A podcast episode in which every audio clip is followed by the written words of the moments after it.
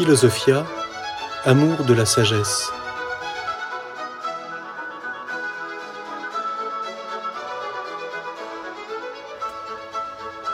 L'histoire de la philosophie.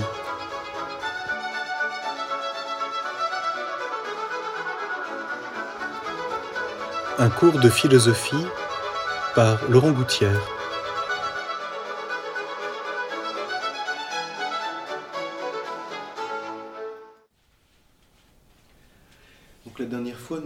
Sommes arrêtés sur la, la figure étonnante de Socrate. Et nous allons maintenant aborder les deux grandes, on peut dire les deux grandes, les deux premières grandes synthèses philosophiques, si je puis dire. Euh, Platon d'une part, Aristote d'autre part. Platon qui a été disciple de Socrate et Aristote qui a été lui-même à l'école de Platon. Et j'aimerais pour euh, nous introduire dans cette euh, approche qui évidemment nous fait entrer dans un monde enfin, immense. La pensée de Platon est quelque chose d'immense, celle d'Aristote encore plus. J'aimerais pour nous y introduire nous, remettre dans cette lumière de la figure de Socrate qui a eu une telle, une telle importance. Et je le fais en, en, lisant un bref passage de Jacqueline de Romilly sur ce, j'allais dire, cette familiarité que nous pouvons entretenir avec Socrate dès que nous, sommes, nous cherchons à être philosophes. Voici ce qu'elle dit. On a grâce à ceux qui ont parlé de lui, donc de Socrate, et l'ont fait parler dans leurs œuvres, le sentiment d'un être éminemment familier, avec qui l'on aurait vécu. On connaît son rôle dans certaines batailles de la guerre du Péloponnèse, son activité de citoyen exemplaire qui ne voulut s'associer ni à des votes injustes après la bataille des Arginuses, ni à une politique d'illégalité sous les trente tyrans. On connaît aussi sa façon de dialoguer dans les rues d'Athènes, sa laideur, son ironie, son obstination, sa patience à faire accoucher les esprits. Et l'on connaît son procès et sa mort, qui hanta tous ses disciples avant de hanter tous ceux que menace ou qu'atteint une mort injuste. Je crois que c'est très important de comprendre cela parce que c'est bien la manière dont Platon, euh, disciple de Socrate pendant une petite dizaine d'années, euh, va vivre sa, relation avec Socrate, non seulement avec son enseignement, mais avec sa personne, et bien sûr la manière dont son procès d'une injustice absolue et sa mort, euh, qui est un crime, a marqué tout son itinéraire personnel et philosophique. Il le dit d'ailleurs d'une façon extrêmement claire dans un texte que je vais lire dans quelques instants. Et je rappelle que ce que nous avons vu la dernière fois, l'importance de Socrate, si nous nous situons sur le plan, j'allais dire, du contenu philosophique, euh, tient à, deux points principaux. Et, c'est, important de le souligner parce que ça, permet de comprendre ensuite de quelle manière, d'une part Platon, d'autre part Aristote, et puis ensuite euh, les écoles philosophiques qui, qui, seront plus tardives, vont se rapporter à Socrate. Le premier aspect, c'est que Socrate, comme nous l'avons vu, s'intéresse, j'allais dire, exclusivement euh, au domaine moral c'est un philosophe qui réfléchit d'une façon nouvelle et je dirais tout à fait première, beaucoup plus qu'avant lui, même si bien sûr il y a déjà des éléments chez Homère, chez les pythagoriciens, sur ce que c'est que l'agir humain. Et on, sait combien, du coup, Socrate, on, peut le dire, dans son procès qui nous est rapporté par l'apologie de Socrate de Platon, Socrate souligne qu'il n'a pas d'autre sagesse qu'une sagesse humaine. Et donc il est le premier, et c'est peut-être à partir de lui que, que les choses changent d'une façon radicale. Certains ont même parlé d'une révolution socratique. C'est à partir de lui que la philosophie se centre sur l'homme. Et Socrate le fait, euh, non pas d'une façon d'abord euh, spéculative, mais dans euh, une considération presque d'un éducateur. D'un, Jacqueline de Romilly dit cette familiarité qu'on a avec lui. Il se présente lui-même d'ailleurs comme un père, comme un frère aîné par rapport à ses concitoyens comme un éducateur, non pas un éducateur qui fait la morale, mais quelqu'un qui cherche en philosophe à euh, inviter ses, frères en humanité, j'allais dire, et quelque chose de fraternel chez Socrate, et en même temps, par le fait même d'extrêmement exigeant, euh, il y a cette espèce d'exigence de, d'inviter chacun, euh, comme il le dit, à pratiquer l'excellence et à cultiver son âme. nous y reviendrons parce que nous aborderons dans le cours d'introduction à la philosophie dès cette semaine ce qu'on appelle la philosophie du vivant, c'est-à-dire cette approche philosophique de l'âme. Eh bien, Socrate nous montre qu'il y a une première connaissance de l'âme qui est sur le plan éthique, à travers l'agir qui est le nôtre.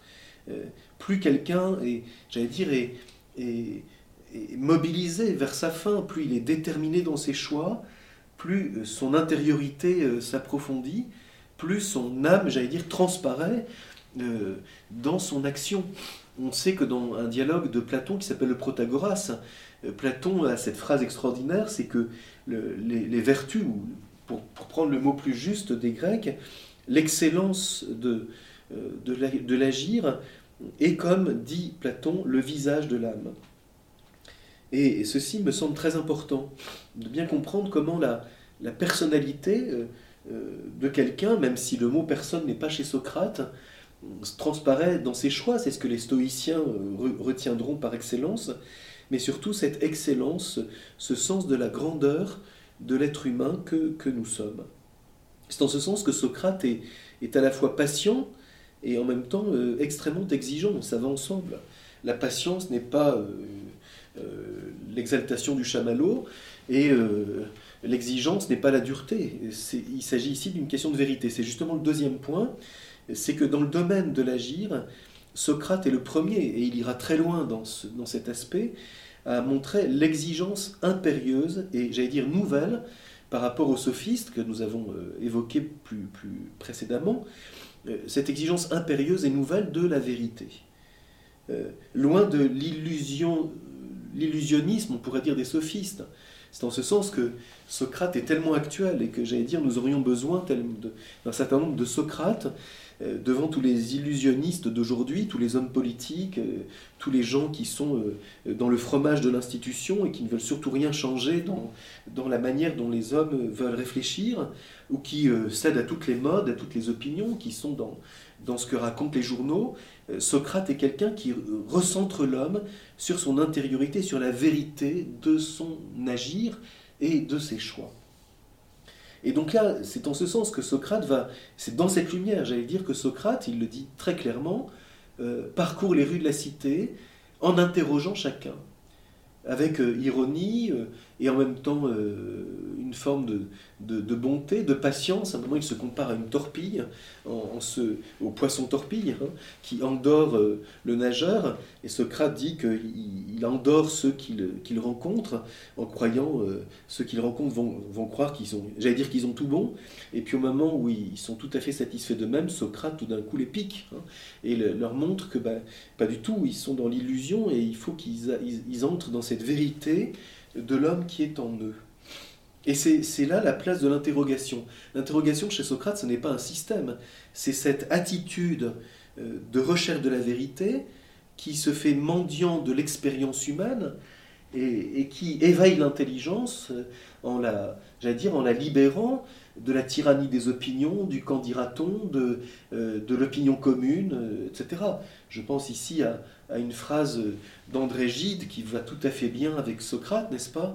Euh, Quand chacun, est, quand chacun triche, c'est l'homme vrai qui apparaît comme un charlatan. Eh c'est exactement ce qui s'est passé pour Socrate. On a fait passer Socrate pour un charlatan, alors que c'est au fond celui qui cherche la vérité et qui montre avec exigence et à la fois une certaine bonté, on peut le dire, euh, combien ses concitoyens sont dans l'illusion et sont entraînés par euh, les facilités que leur donnent les sophistes. Et Socrate, il ne faut pas l'oublier, euh, a, terminé sa vie après la guerre du Péloponnèse, qui est quand même le grand échec d'Athènes, après la tyrannie des Trente, par laquelle Platon sera énormément marqué, est-ce qu'il fera dire à Platon que la cité d'Athènes est complètement pourrie, qu'elle est totalement corrompue? Et c'est pour, pourquoi Platon, après la mort de Socrate, va quitter Athènes pendant plusieurs années.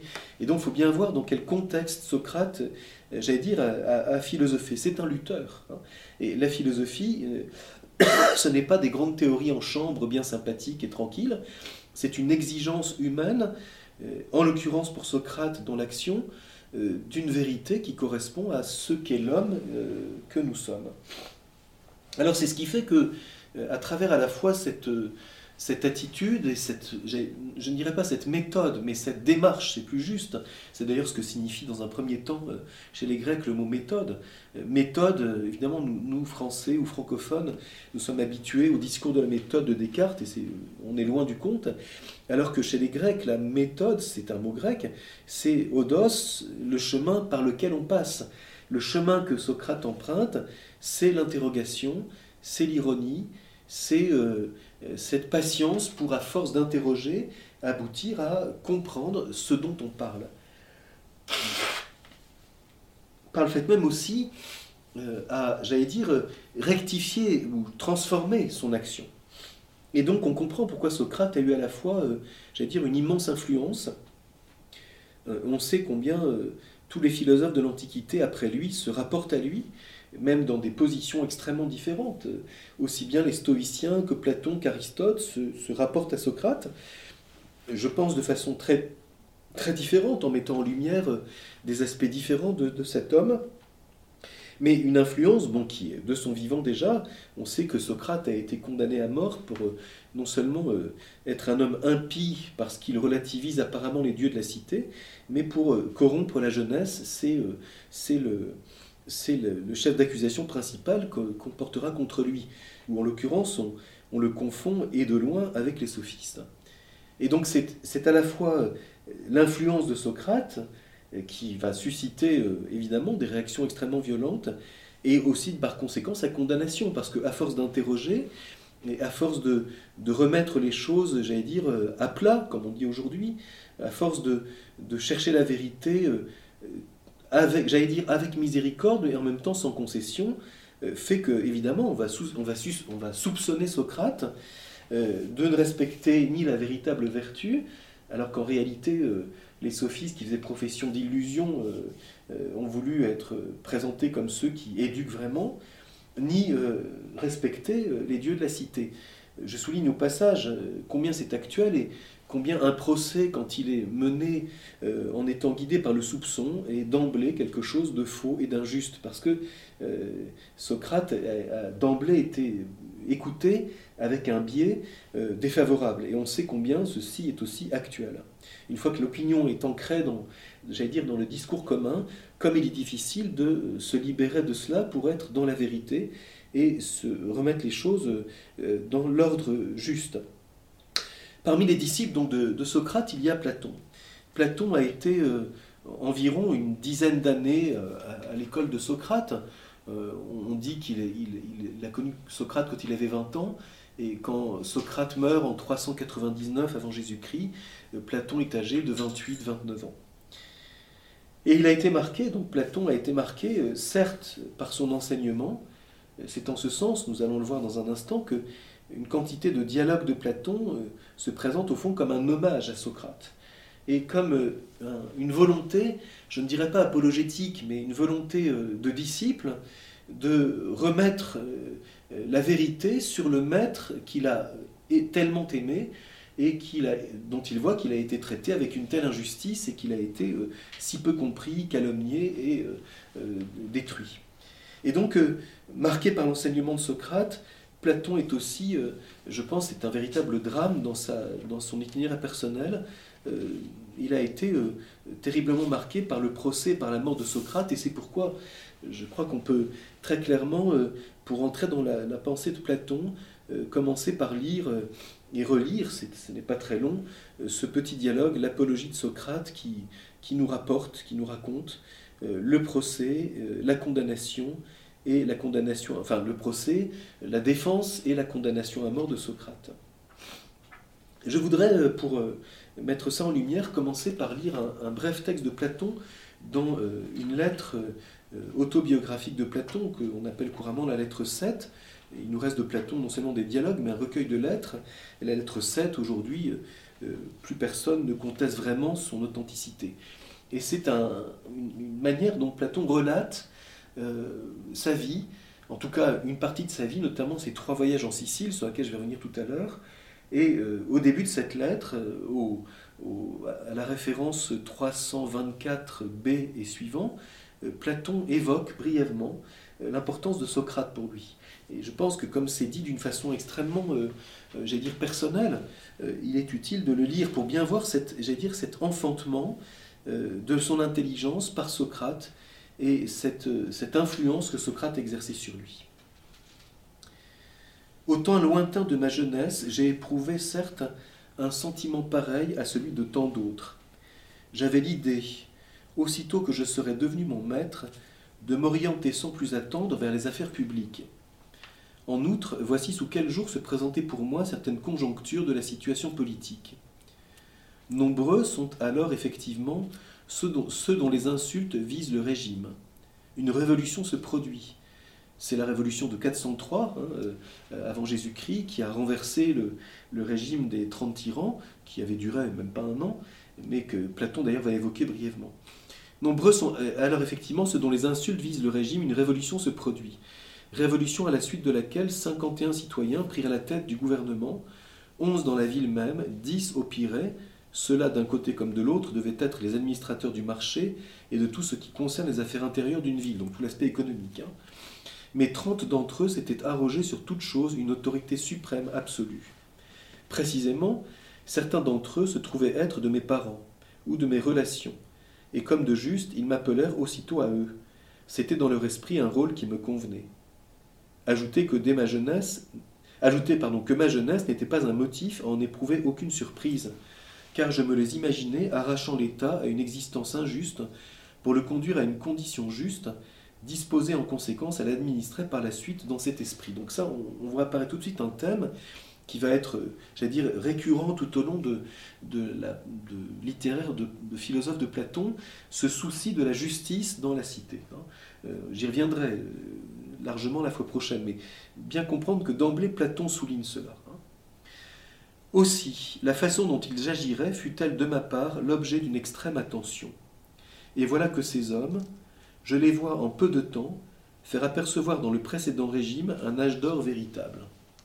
Autrement dit, une révolution qui a amené les tyrans, et euh, Platon dit, euh, je m'attendais à ce que ce soit mieux, et quand je les vois agir en, m'arrêtant avec attention sur la façon de faire, je regrette ce qui était avant, qui était déjà corrompu. Hein.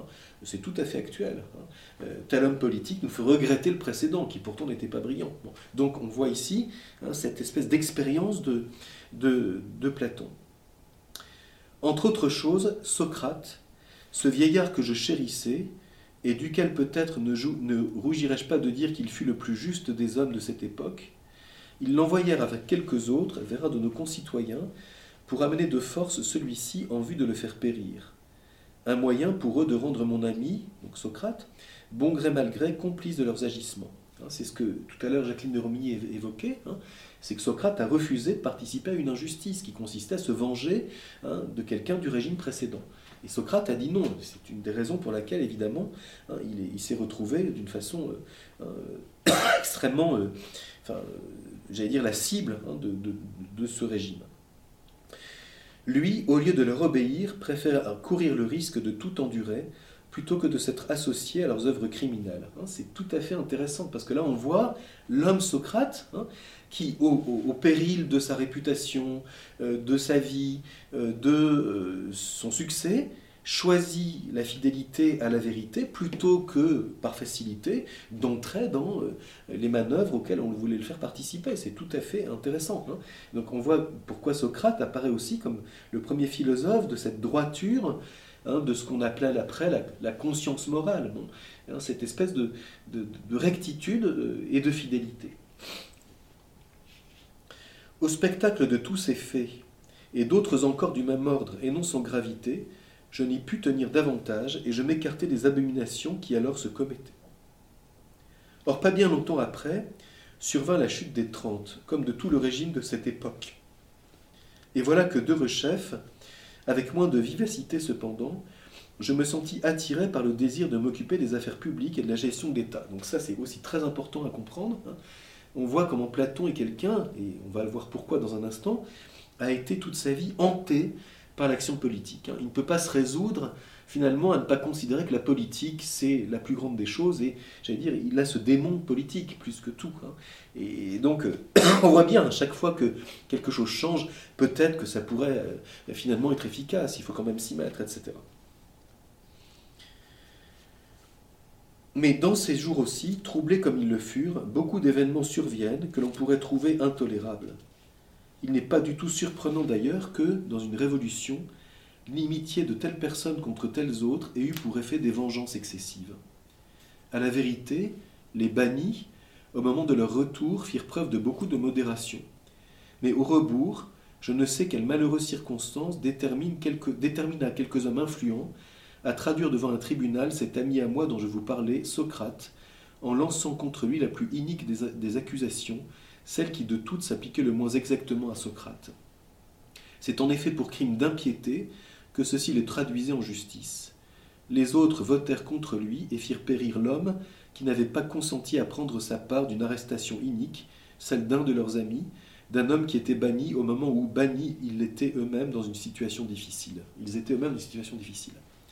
Tandis donc que je considérais ces faits, et aussi bien les hommes qui géraient les affaires de l'État, plus j'approfondissais mon examen des lois et des règles coutumières, plus aussi j'avançais en âge, d'autant plus voyais-je croître la difficulté d'administrer comme il faut les affaires de l'État. Et c'est pour ça que Platon dit quelques lignes plus loin.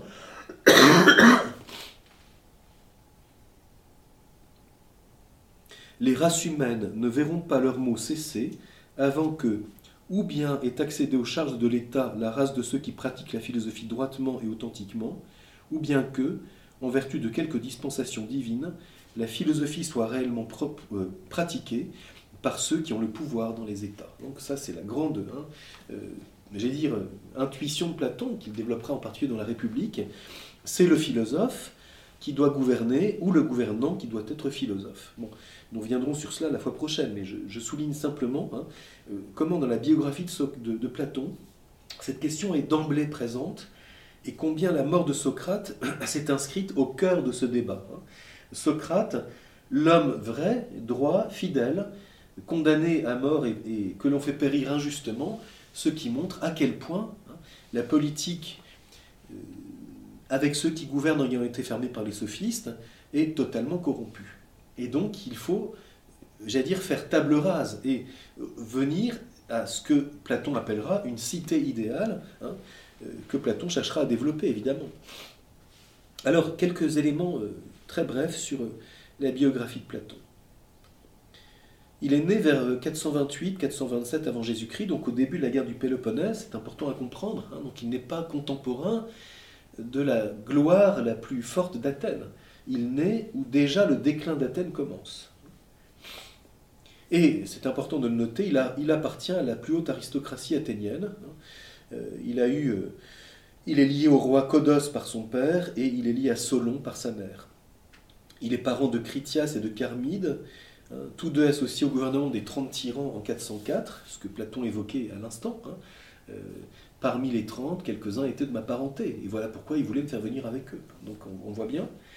Et puis, il, évoque aussi dans ses dialogues, notamment dans la République, Adimante et Glaucon, qui sont ses frères, et que l'on voit apparaître dans ce dialogue. Platon le dit, hein, il a reçu euh, l'éducation la plus sélecte, j'allais dire, euh, des jeunes aristocrates d'Athènes, ce que nous avons évoqué dans, des leçons précédentes, euh, et il, était évidemment, il se destinait, comme il le dit lui-même, à la politique. Et c'est là, alors qu'il est dans cet élan, on peut dire, hein, à l'âge de 20 ans, qu'il rencontre Socrate vers 407. Et Socrate meurt en, en 399, donc Platon a été à l'école de Socrate une petite dizaine d'années. Euh, sur ce point, j'aimerais euh, euh, lire une simple phrase de Jacqueline de Romilly que je trouve très évocatrice et qui, qui me semble tout à fait là aussi une question actuelle.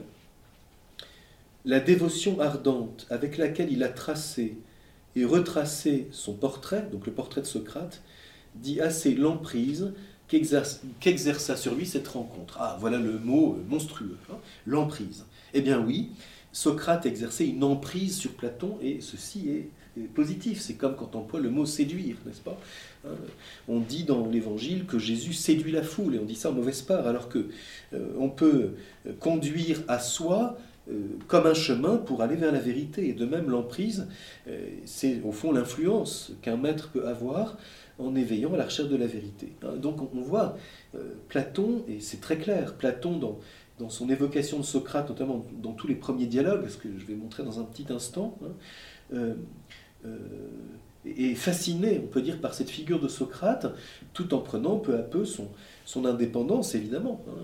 Platon est autre que Socrate, son intelligence est différente, mais il ne, nie pas, bien au contraire, il reconnaît euh, l'influence que cette rencontre a eue sur toute sa vie. Autrement dit, Socrate, on peut dire, l'a, la converti à la philosophie.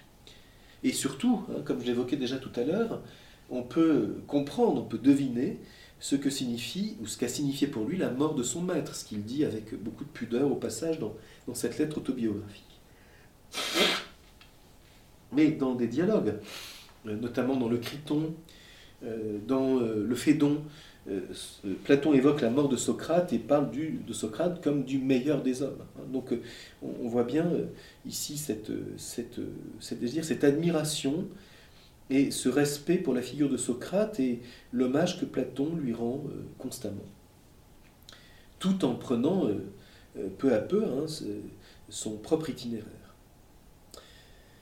À la mort de Socrate en 399, Platon euh, quitte Athènes. Euh, il se réfugie à Mégare, c'est pas très loin d'Athènes, c'est entre Athènes et, Corinthe, dans un cercle de disciples de Socrate, notamment euh, Euclide de Mégare, hein, qu'il ne faut pas confondre avec un autre Euclide, qui est au fond celui qui va garder ce qu'on a appelé ensuite l'école socratique. Donc Platon, j'ai dire, dire, commence par recueillir avec ses, condisciples, au fond, dans, qui ont été à l'école de Socrate, hein, on pourrait dire l'héritage hein, de, Socrate. C'est assez aussi très intéressant, hein, cette façon de se mettre à l'écart de l'agitation de la cité d'Athènes, surtout euh, après le procès à la mort de Socrate. C'est quand même un crime commis euh, contre la philosophie et contre un, être, un, être humain juste. Et, Platon se retire. donc euh, on voit bien ici quelque chose de tout à fait important, j'allais dire, comme attitude humaine. Et ensuite, après Mégare, Platon voyage en Égypte et en Cyrénaïque, donc ce qui est l'actuelle Libye, sur la côte euh, sud du bassin méditerranéen, hein, euh, à l'école de, plusieurs sages qui sont dans les, colonies grecques euh, en Égypte d'une part, mais aussi, on, dit par exemple que ce que Socrate, ce que Platon évoque en évoquant Socrate dans le banquet, l'initiation par Diotime à ce que c'est que l'amour, et euh, certains disent que très clairement, on y voit là une influence qui vient de l'Égypte. Bon, donc on, voit ici hein, la manière dont, Socrate, Platon, après la mort de Socrate, a, élargi hein, son horizon euh, philosophique. Euh, la question est débattue de savoir s'il est revenu à Athènes après, vers 395, ou s'il est parti directement en Italie du Sud pour découvrir les écoles pythagoriciennes et éléatiques. voilà. toujours est-il que certains sont plus à dire qu'il revient vers 395, donc 3-4 ans après la mort de Socrate, euh, à Athènes, et que pour lui, il n'est plus du tout question de participer à la gestion d'une cité aussi corrompue. Et c'est pourquoi Platon, c'est important là aussi, je pense, à, comprendre, hein, va essayer de construire euh, une cité idéale fondée sur la connaissance du bien. Hein. Peut-être c'est important de mentionner cela. Euh, Platon dira que la théorie des idées lui a été inspirée parce qu'il a eu peur de la position d'Héraclite. Mais je pense qu'il y a aussi cette dimension humaine, hein, c'est que, euh, au fond, rien ne le satisfait et tout est tellement corrompu qu'il faut bâtir à neuf. Et je ne dis pas qu'il rêve, mais il, il, cherche un peu d'une façon utopique hein, à euh, construire une cité idéale. Et c'est pourquoi il dira ben, quelles sont les conditions pour que cette cité puisse exister. C'est la première fois que la question de la condition pour qu'une chose puisse être hein, et sera développée en philosophie. Euh, ils fondent l'académie vers 387, donc quelques années après, et, là avec évidemment d'autres, il y a d'autres écoles qui sont euh, rivales, et donc euh, ce bouillonnement de la vie intellectuelle à Athènes, hein, qui va durer à peu près une quarantaine d'années. Platon mourra en 347, à, l'âge donc de presque 80 ans. Alors évidemment, Platon a encore, euh, malgré cette, j'allais dire, cet enracinement dans l'académie, hein, euh, sur lequel nous, reviendrons bien sûr, euh, il a cependant entrepris trois voyages en Sicile à l'invitation de d'abord le premier voyage de Denis, tyran de Syracuse. Hein. Tyran ne veut pas dire ici quelque chose nécessairement de négatif, c'était gouvernant de Syracuse, et qui l'invite à venir mettre en œuvre sa réflexion philosophique. C'est un échec retentissant, et Platon euh, échappe de justesse euh, à la mort, et il est emmené sur un navire spartiate, qui, est à l'époque en guerre, euh, et, donc, du coup, il est réduit en esclavage, et c'est parce qu'un citoyen le reconnaît et le rachète que Platon doit d'avoir été libéré, lui qui était de race royale. Donc ça, c'est environ vers 388, donc juste avant la fondation de l'Académie. Et puis, euh, ils font de l'académie, donc nous allons revenir là-dessus, sur euh, l'importance des premiers dialogues, des premières œuvres écrites de Platon. Et puis, il, retourne en Sicile, 20 ans après, à peu près, vers 368. Et là, euh, Denis l'Ancien est mort, mais c'est son neveu, je crois, Denis le Jeune, qui, exerce le pouvoir politique et qui l'invite à nouveau.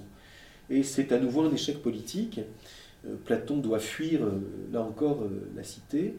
Et au retour, c'est là que Platon trouve Aristote à l'Académie, Aristote qui est né en 384 et qui est donc âgé environ de 18 ans.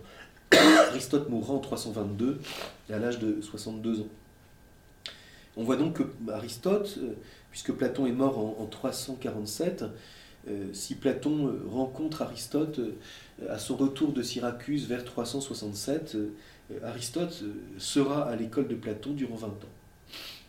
Et puis, une dernière tentative, Platon, en 361, fait un dernier voyage en Sicile, et au fond doit, j'allais dire, constater, c'est ce qui peut-être amènera la rédaction de, des lois après la République, qui sera beaucoup plus concrète, que au fond, une cité juste, telle qu'il l'ambitionne, j'allais dire, et telle qu'il veut la construire, ne verra jamais le jour de son vivant. Mais je souligne, quand nous abordons la République très brièvement la, fois prochaine, combien euh, la République de Platon est un peu euh, la source de toutes les grandes, on pourrait dire, les grandes utopies politiques. On sait que Machiavel avait comme livre de chevet la République de Platon, euh, et que l'influence de cette, de cette réflexion philosophique est toujours aussi vivace. Alors maintenant, très brièvement, euh, dans cette première, euh, dire, euh, approche de Platon, je ne fais, n'est-ce pas, que, donner une approche générale. À quoi se, enfin, en, quoi consiste son œuvre, du moins celle qu'il nous reste hein, Parce qu'il y a évidemment un enseignement oral de Platon extrêmement important, dont il ne reste plus rien, mais il nous reste des œuvres écrites qui ont été, au fond, certains disent pour le, public, pour le grand public. Bon, je ne sais pas si on peut dire ça, je dirais plutôt comme le, résultat mis par écrit d'une réflexion entreprise tout au long d'un cheminement et d'un bouillonnement intellectuel dans la recherche de la vérité. Il nous reste environ 35 euh, dialogues de Platon et un recueil de lettres. 35 euh, dialogues, euh, certains pensent que certains sont apocryphes, d'autres considèrent que tout est authentique, enfin c'est assez délicat. Et il est aussi assez difficile, même si euh, pour le coup euh, euh, la recherche contemporaine a fait de grands progrès grâce à des moyens extrêmement puissants.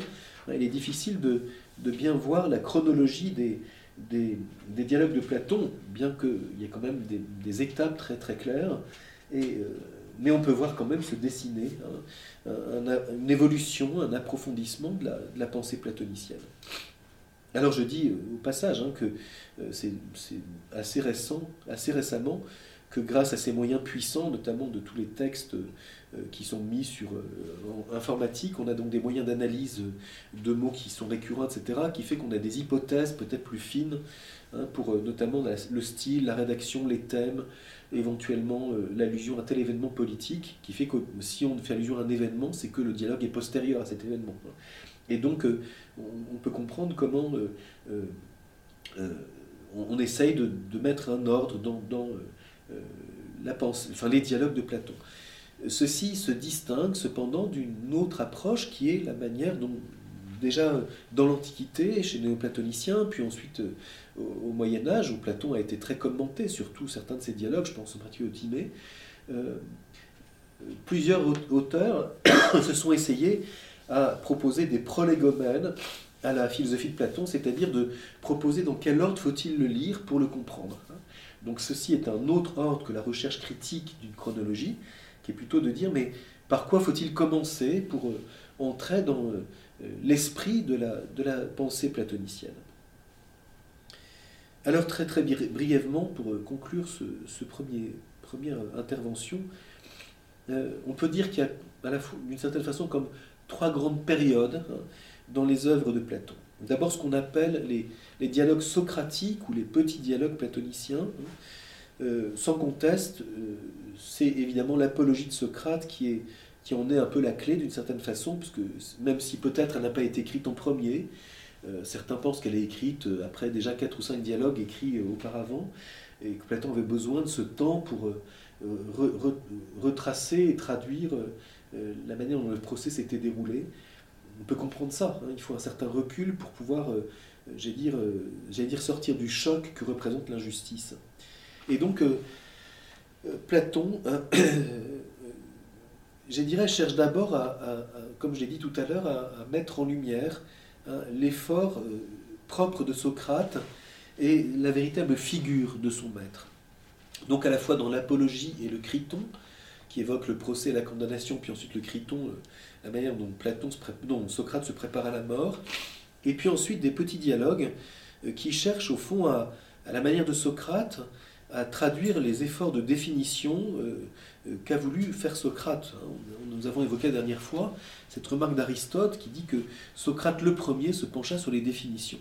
Eh bien Platon, j'allais dire, recueille cela et le traduit dans quelques dialogues qui ont chacun un thème et qui mettent en, scène, je dirais, hein, Socrate face à un personnage euh, qui peut se dire spécialiste d'une question et que Socrate, par l'interrogation, par l'ironie, etc., euh, cherche à, non pas à mettre en défaut, mais euh, à réveiller, hein, pour qu'il cherche vraiment la vérité, ne se contente pas de ce qu'il croit savoir. On se rappelle que c'est ça qui hantait Socrate. Hein. Je sais que je ne sais rien, ne sachant pas que je sais, je, voilà, je, cherche, je, sais que je ne sais pas. Alors ces dialogues sont par exemple, la caisse, qui est un dialogue où Socrate interroge un général qui s'appelle la caisse et dont le sujet est le courage. Le Tifron, dont, lequel Socrate interroge un devin et dont le sujet est la piété.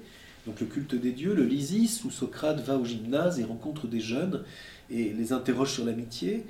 Euh, le Carmide, euh, qui est aussi un dialogue avec un jeune, et dans lequel Platon, euh, Socrate, je veux mis en scène par Platon, interroge Carmide sur la modération, la sophrosunée, donc une certaine déjà approche de la tempérance, mais aussi qu'on peut traduire dans la vision de Socrate par une forme de sagesse pratique, au fond, déjà une certaine prudence. Et puis il y a d'autres dialogues, hein, notamment, alors certains considèrent comme euh, inauthentiques, comme l'Hippias majeur et mineur, l'un sur le mensonge, l'autre sur le beau, et l'Alcibiade, que je trouve pour ma part un dialogue très important, euh, qui met en scène Socrate face à Alcibiade, ce personnage historique bien connu, et dans lequel Socrate euh, dit mais comment peux-tu vouloir, euh, donc ce que nous avons vu tout à l'heure, hein, euh, contribuer au bien des hommes si tu ne sais pas ce qu'est l'homme? Et c'est là où, Socrate a cette affirmation, en tout cas Platon s'exprimant par la bouche de Socrate ou faisant parler Socrate, l'homme c'est l'âme. Hein, et c'est là où, où, Socrate, Platon souligne que le corps est un instrument de l'âme. Une chose que reprendra ensuite plusieurs fois Platon, puis ensuite Aristote. Il y a d'autres petits dialogues hein, qui, sont toujours dans cette période socratique. Lyon, qui est sur euh, euh, l'inspiration poétique. Le Menexen, qui nous traduit une oraison funèbre. Le Tidem, hein, qui est une charge contre des sophistes. Et le Cratyle, un dialogue très important. Certains disent que Platon aurait été disciple de Cratyle aussi, euh, sur le langage et les étymologies. dialogue aussi très important, parce que Platon y dit pourquoi il a été amené à poser la théorie des idées euh, par crainte de euh, la position d'Héraclite et de ses conséquences.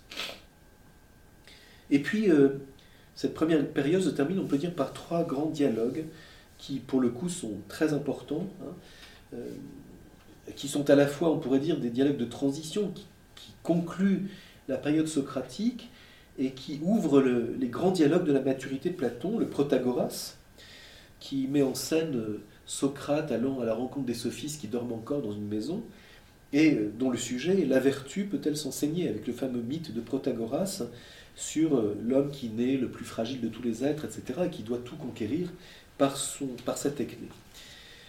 Le Gorgias euh, dialogue peut-être avec l'apologie de Socrate, qui est un des plus aboutis de cette période, hein, qui s'interroge sur le, rôle moral de la rhétorique, ou plutôt l'immoralité de la rhétorique des sophistes.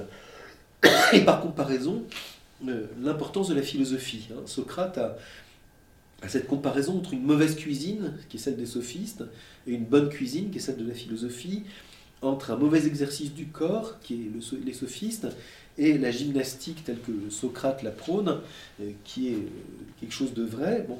Et tout cela étant clos par le mythe des îles des bienheureux, où Socrate met en lumière, c'est une chose assez nouvelle, hein, qui vient aussi des pythagoriciens, et déjà aussi d'Homère, est-ce que la, manière dont nous vivons a des conséquences sur notre vie au-delà de la mort? Donc autrement dit, euh, est-ce que sur quoi serons-nous jugés? Il y a tout ce mythe du jugement des âmes hein, dans le Gorgias qui est tout à fait important. Et puis dernier dialogue de cette période qui qu'on peut peut-être aussi mettre avant, tout, dépend, le Ménon, qui est un dialogue qui s'interroge sur la réminiscence, et le fameux dialogue où Socrate interroge un esclave qui, ne connaissant rien aux mathématiques, fait une démonstration mathématique de, lui-même, et sur quoi Socrate, plus exactement à mon avis Platon, hein, invente ou bâtit la théorie de la réminiscence, c'est que avant d'être unis à un corps, nous avons été dans le ciel des idées, et donc euh, connaître, c'est se souvenir de ce qu'on a oublié, ce qui est à mon avis un thème beaucoup plus platonicien que socratique.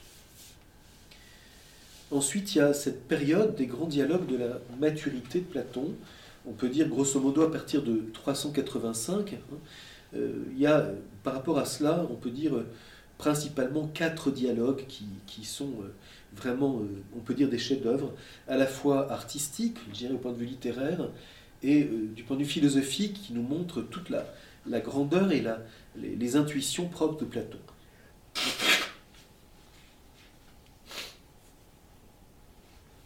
C'est d'une part le dialogue du Phédon, qui commence euh, avec euh, Socrate euh, en train de boire la ciguë, et donc qui, va, qui se prépare. Le dialogue du Phédon se termine avec la mort de Socrate.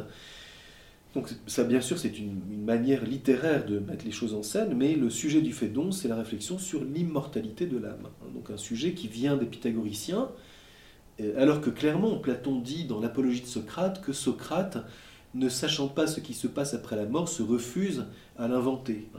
Donc Socrate est quelqu'un qui est plus, euh, on pourrait dire, qui reste au seuil dans l'interrogation. Platon, lui, élabore le premier d'une façon beaucoup plus euh, euh, réfléchie, hein, une, vision philosophique de l'âme hein, qui est faite pour l'immortalité. C'est dans ce dialogue qu'il y a cette fameuse phrase hein, philosopher, c'est apprendre à mourir.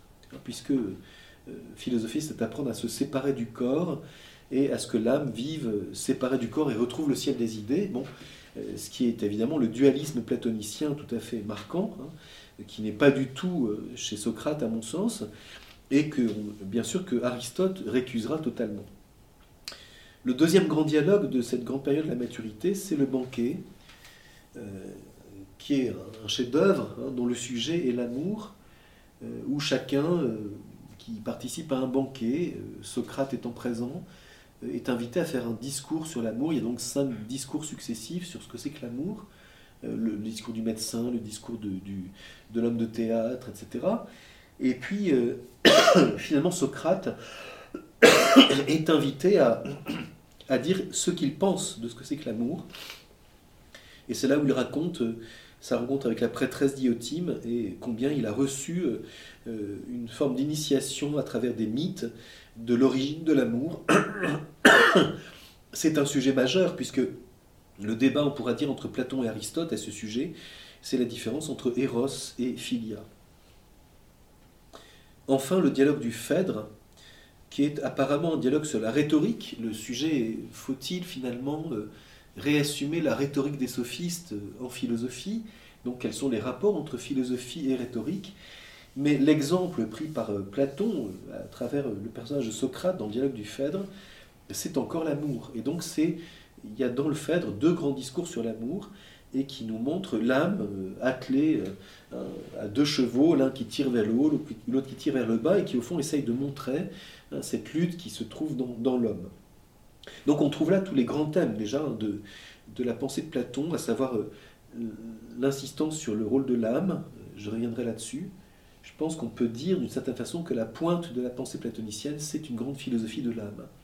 L'âme immortelle, l'âme euh, transformée par l'amour, l'âme euh, capable d'un discours poétique, etc. Et donc évidemment, derrière cette question, comment penser les rapports de l'âme et du corps avec cette vision très clairement dualiste de Platon?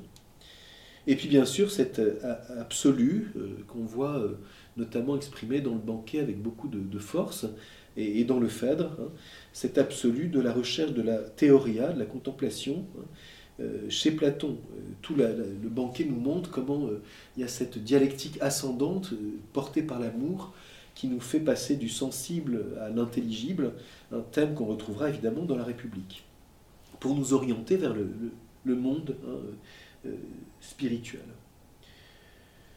Et c'est important de comprendre ces thèmes parce que les dialogues de la fin de la vie de Platon chercheront à élucider hein, d'une façon plus critique et plus réflexive Hein, les relations entre les idées et le monde sensible, notamment dans le Parménide, euh, quelles sont l'unité et le nombre des idées hein, Y a-t-il une dialectique des idées Y a-t-il des idées premières euh, par lesquelles les autres idées sont en relation les unes avec les autres, dans le sophiste en particulier euh, Quelle est la, nature de la dialectique Ce passage du singulier ou du particulier aux, idées qui demandent d'être universelles et ce retour, cette redescente vers le particulier, ce qui est un des, évidemment un des grands thèmes de la pensée de Platon, puisque Platon dira la philosophie, c'est la dialectique. Hein, c'est-à-dire, c'est cet itinéraire qui fait passer, euh, euh, à travers cette méthode que Platon développe dans la République, hein, cet itinéraire qui passe du sensible à l'intelligible.